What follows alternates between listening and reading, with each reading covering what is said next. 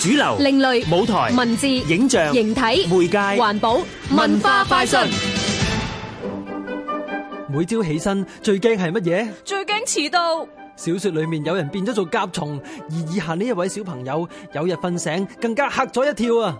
一個小朋友叫志豪呢，有一日一瞓醒就突然間發現自己多咗一條尾巴喎，咁佢就好擔心俾人發現佢會同人哋好唔同，但係又要返學喎，咁所以佢就用盡一切方法去掩飾，最後遇到一個同學，佢都好擔心喎，原來發覺呢，呢個同學呢，佢就唔係多咗條尾巴，佢係多咗好多貓須，結果呢，佢哋入到學校呢，就發覺，咦？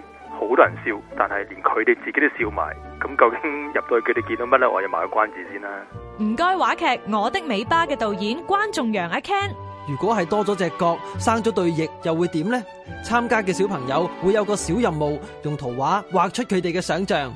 每個人其實都有好多唔同嘅地方嘅，即係好難揾到兩個人完全一樣噶嘛。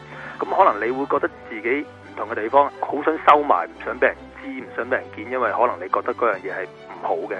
但係原來再睇清楚啲係個個都有唔同嘅地方嘅時候，其實自己嗰啲你擔心唔好嘅一啲所謂缺點啊，或者所謂一啲唔同嘅嘢呢，其實個個都有嘅。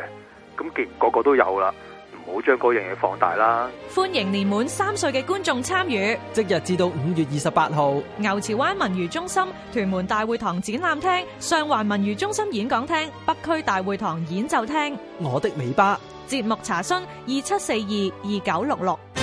香港電台文教組製作，文化快訊。